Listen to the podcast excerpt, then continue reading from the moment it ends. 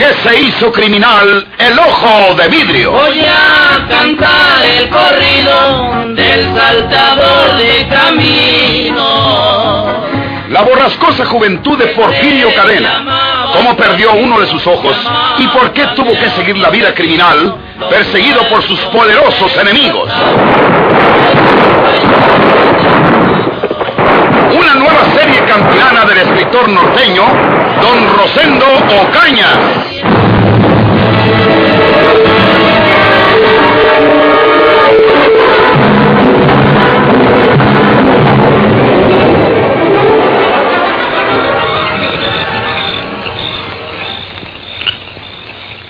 Las flores las queremos para adornar el auto que lleve a los novios a la iglesia. Se entiende que no se trata de una novia jovencita, puesto que mi prima Juana ya ha estado casada antes. Por lo tanto, las flores no deben ser blancas, sino rosas y de otros colores bonitos. Sí, sí. Celeste, azul, lila, en fin. Usted sabe y tiene buen gusto. Eh, sí, señora. Eh, perdone que me entrometa. Eh, no sabía yo que, que la señora Tobar se casara mañana. O, o he oído mal. Eh, dijo usted que quiere las flores para en la mañana o... Para en la mañana, precisamente, don Adán. Esto es... La boda de mi prima es casi en secreto. Ella tendrá sus razones para hacerlo así. Solo lo sabemos la mamá del novio y yo, y ya ahora usted. Pero yo sé bien que usted no se lo contará a nadie. No, claro. Además, eh, ya mañana lo sabrán todos. ¿Cuento con esas flores muy tempranito, don Adán? Eh, cuente con ellas. Entonces... Eh, perdone usted, señora. ¿Y la ceremonia del civil va a ser... Aquí, aquí mismo en la casa. El oficial del registro civil quedó de estar aquí a las 10 en punto. La familia de José Villalta vendrá antes con él, seguramente. En fin, que vamos a estar de fiesta mañana, don Adán. Sí, señora. Yo cortaré esas flores muy temprano. Pierda usted cuidado. Gracias, don Adán. Buenas noches. Buenas noches, señora.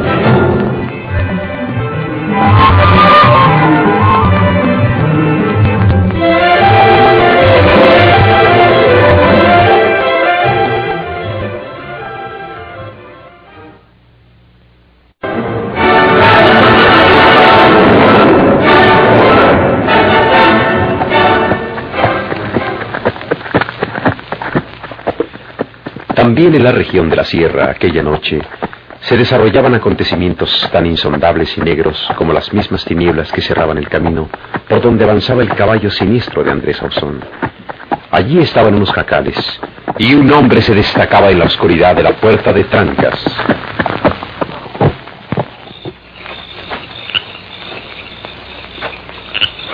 Buenas noches.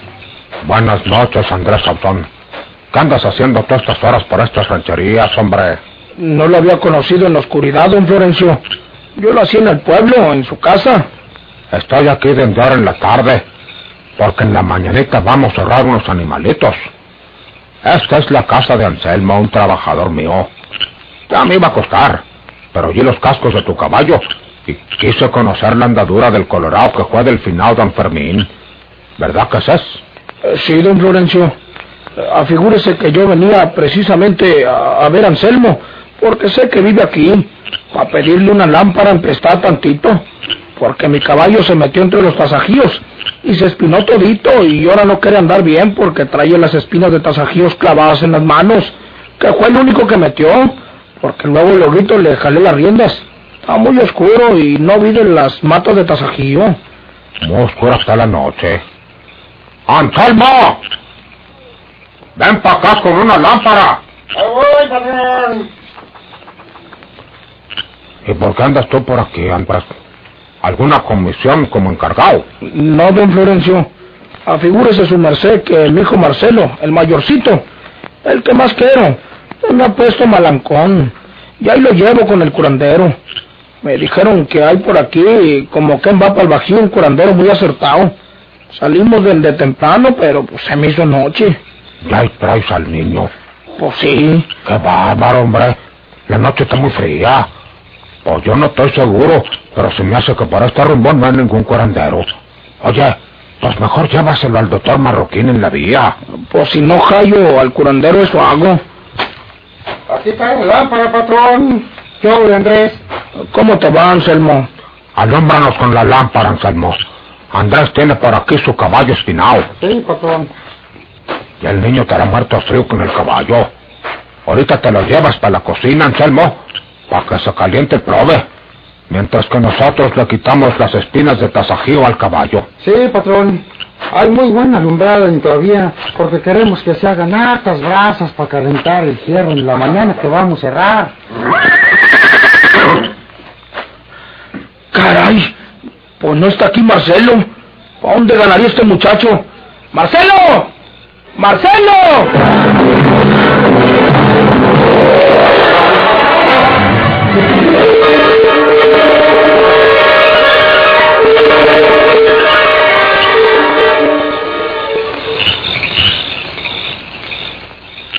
Pues ¿para dónde este muchacho? ¡Qué caray! Pues si se quedó arriba el caballo. Le dije, ahorita vengo, mijo. Voy a buscar una lámpara por ahí con el prieto Anselmo para quitarle las espinas al caballo. Él me dijo, sí, papacito. Y lo dejé arropadito con una cobija colorada que traía. Pues hombre, eh, pues por aquí tiene que estar, hombre. Si el chiquillo no puede andar muy lejos. ¡Marcelo! ¡Hijo! ¿Dónde andas? ¡Marcelo! ¡Marcelo! Eh, vamos a buscarlo entre el monte. Pues qué tan lejos está herido si se bajó del caballo. ¿Sabe, don Florencio? Tengo miedo porque mi hijo, el provecito, está malo de su razón. Comienza a fallarle el buen juicio. Ah, pues María Purísima. Y tan chiqueo. Pues qué edad tiene tú. Pues anda en los siete u ocho. Logia era la que sabía de esas cosas. Pues está muy chicalío para padecer de ese mal de la locura. Eh, a ver, párense tantito. Ah, así es, Ancina Andrés. Si tu muchachito está enfermo del cerebro, si está trastornado, como dices, pues entonces sí puede haber ganado muy lejos, huyendo, mientras que nosotros hablábamos en la puerta de trancas. Y entonces, eh, pues lo mejor será ensillar un par de caballos, porque el tuyo está espinado, y buscarlo por todos estos montes, antes de que le vaya a pasar alguna cosa mala. Anda a ensillar dos caballos, Anselmo, pero pronto, que te ayude tu hermano y, y te los traes cabeceando. Sí, patrón. Mire, don Florencio, mi hijo se llevó la frazada colorada que traíamos. No está aquí en el caballo. Se la llevó él. Menos mal. Si cara que se defienda del frío. Pero yo todavía no puedo creer que mi hijo se ha ido encima. Eh, pues es que está enfermo, Andrés. Eh, por eso lo hizo. ¡Marcelo! ¡Marcelo! ¡Hijito!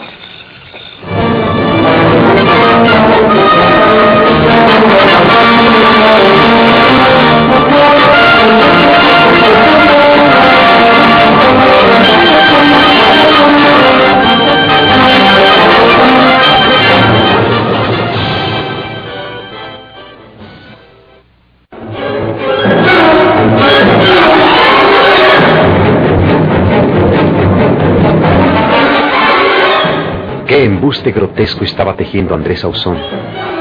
¿Qué había sido del pequeño Marcelo? Solo la noche era testigo mudo de lo que hubiera ocurrido entre sus sombras. Ya estaba amaneciendo cuando el grupo encabezado por el propio Andrés y don Florencio Cavazos regresaban desalentados después de haber recorrido todos aquellos montes infructuosamente. Ni la más leve huella del valeroso niño acusador. ¿Cómo me ha perseguido la desgracia a mí, don Florencio? Primero el prove de mi hijo Andresito, que Porfirio Cadena lo echó al río para que se ahogara. Luego mi propia logia, que se desesperó y ella misma se arrancó la existencia. Y ahora mi prove Marcelo, el mayorcito, el que yo quería tanto. ¿A qué diantres lo dejaría solo en el caballo? Lo hubiera llevado conmigo y no le hubiera pasado nada. Pues sí, porque ya sabiendo tú que el muchachito estaba mal de su mente, o se te hubiera ocurrido que podía hacer cualquier cosa mal hecha o en contra él mismo, como lo vino haciendo, no cabe duda. ¿Y estás seguro que estaba malo de su cerebro tú? Sí, don Florencio. En estos últimos días andaba el provecito contando cosas que, que no se las digo porque ni las creye. Pero decía aquellas cosas que como si fueran ciertas, como si de veras hubieran pasado. Y como dice usted, Era su cerebro, que estaba enfermo. A mi cuñada Paula y a Roque, su marido. Ahí les dijo unas cosas que los asustaron y me reclamaron a mí.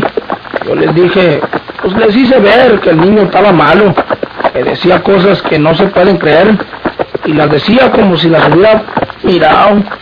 Pero como dice usted, era por su cerebro, que ya andaba mal. Pobre mi hijo. Ojalá y lo hallemos para curarlo. Pésteme lo que me cueste y aunque me quede en un petate para devolverle su salud. Tienes razón, Andrés. Lo primero es la salud. Vale más la salud que el dinero. Vamos a pasar por ese río condenado. Y cada vez que lo pasamos, Ancina ha crecido como viene. Tengo a fuerza que acordarme mi pobre andecito, que llegó cuando cruzaban este mismo paso. Vamos a pararnos tantito a ver cómo pasamos con cuidado, porque este río trae creciente. Ah, cómo debe estar lloviendo para la sierra. El paso está borrado por la creciente, don Florencio. Y quién sabe si, que si tengamos que rodear por donde nos venimos. Vamos a bajándonos de los caballos para ver si hallamos pues del paso. Sí, vente, vamos a ver. Ah, cabal, álgame Dios.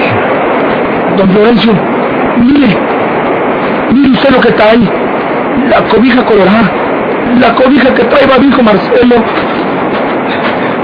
Chihuahua, de veras. Tú dijiste que traigo una frazada colorada. ¿Este es Andrés? Sí, ¿Estás seguro que esto es la cobija? sí, don Florencio. ¿Cómo no va a conocerla? Si yo siempre la cargo en los tientos del caballo. Pues don Andrés, eh, no te asustes antes de ahora. ¿Quién sabe si Pijito haya dejado por aquí tirar la cobija y se ha ido por este lado del río? No, don Florencio. Usted dice eso para consolarme. Todos comprendemos que mi hijo se tiró al río y ya debe estar muerto. Y se tiró por eso, porque estaba enfermo de su cerebro. Esta es la cobija. Esta es la cobija colorada que él traía. Andrés, ah, levántate. Vamos para el pueblo. Tú eres el encargado y puedes pedir el auxilio de los otros empleados y de todos los vecinos. Para encontrar a tu hijito vivo muerto, pues lo tenemos que hallar. Es necesario mandar gente que lo busque arriba abajo. Ahora creo que lo haya arrastrado la corriente. Ah, levántate, Andrés. Vámonos para el pueblo. No pasaremos por este río crecido, ya que andamos tan de malas. Vamos a dar un rodillo por donde nos venimos. Ándale, ah, levántate, Andrés. Baja esa cobija. Acá, para acá.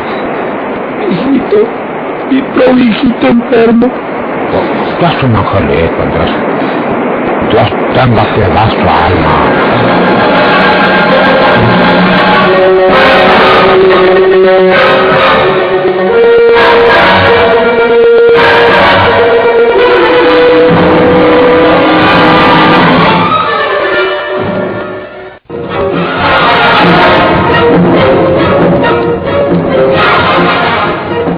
Los esposos Ledesma, Pablo y Roque, tíos del pequeño Marcelo, llegaron al pueblo cuando cundía el escándalo por la desaparición del niño. Un numeroso grupo de vecinos se congregó en la comandancia, donde Andrés Ausón y don Florencio Cavazos explicaban los hechos y solicitaban ayuda para seguir en la búsqueda de Marcelo. Pero Roque y Paula tenían sus razones para poner en tela de duda aquella historia de Andrés Ausón.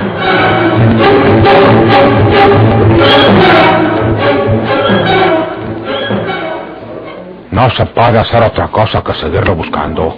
Hasta hallarlo vivo muerto. ¿Para qué nos hacemos ilusiones? Sí, don Florencio. Usted sabe que mi pobre Marcelo estaba malo de su cerebro. Por eso se echó al río. Fíjate, Roque. Y tú también, Paula. Que yo quería que primero lo viera un curandero muy acertado que me dijeron que estaba ahí cerca del Bajío. Por eso iba por este rumbo. Pregúntenle a don Florencio. Yo iba a pedir una lámpara emprestada a Anselmo, un trabajador suyo, porque mi caballo colorado estaba espinado de los tasajíos. Dejé a Marcelo en el caballo y cuando volvimos ya no hallamos nada de él. Ya no estaba allí. Y ya amaneciendo nos topamos con la cobija colorada que yo le había puesto encima porque la noche estaba muy fría. y la cobija estaba en la orilla del río crecido. Pobre de mi.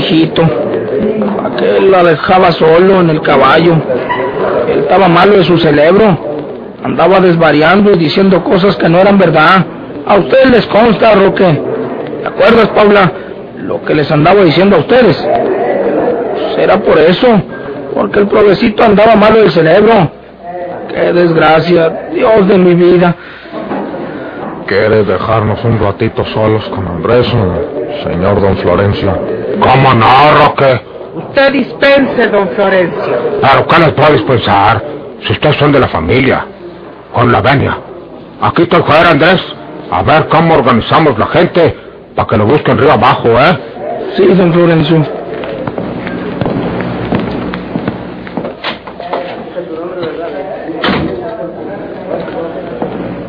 Andrés, ¿por qué no nos dices la verdad pelona a nosotros? ¿Qué? ¿Qué hiciste del niño, desgraciado? Paula, ¿pero qué tienen ustedes? No me creen. Mira, Andrés, uno muchas veces debe hacerle caso a las mujeres. Esta me decía que no te dejara ir solo con el niño, que ensillara y te alcanzara. Y mira tú cómo tenía razón. ¿Qué, qué estás diciendo, Roque? Tú lo matates.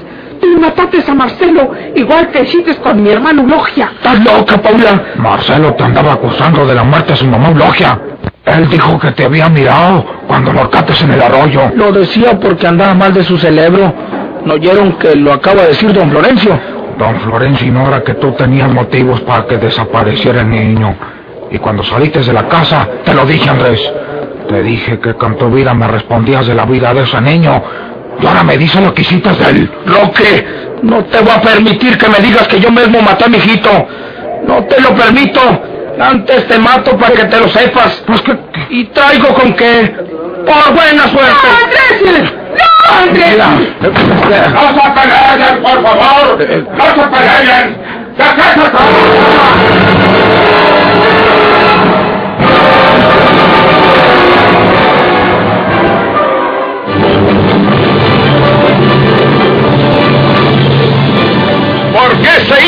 criminal el ojo de vidrio?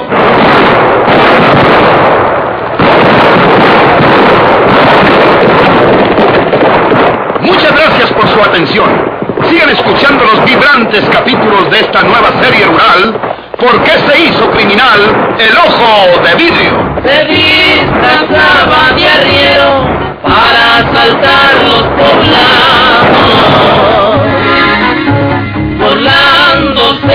el gobierno mataba a muchos soldados, nomás blanqueaban los cerros de puros encalzonados.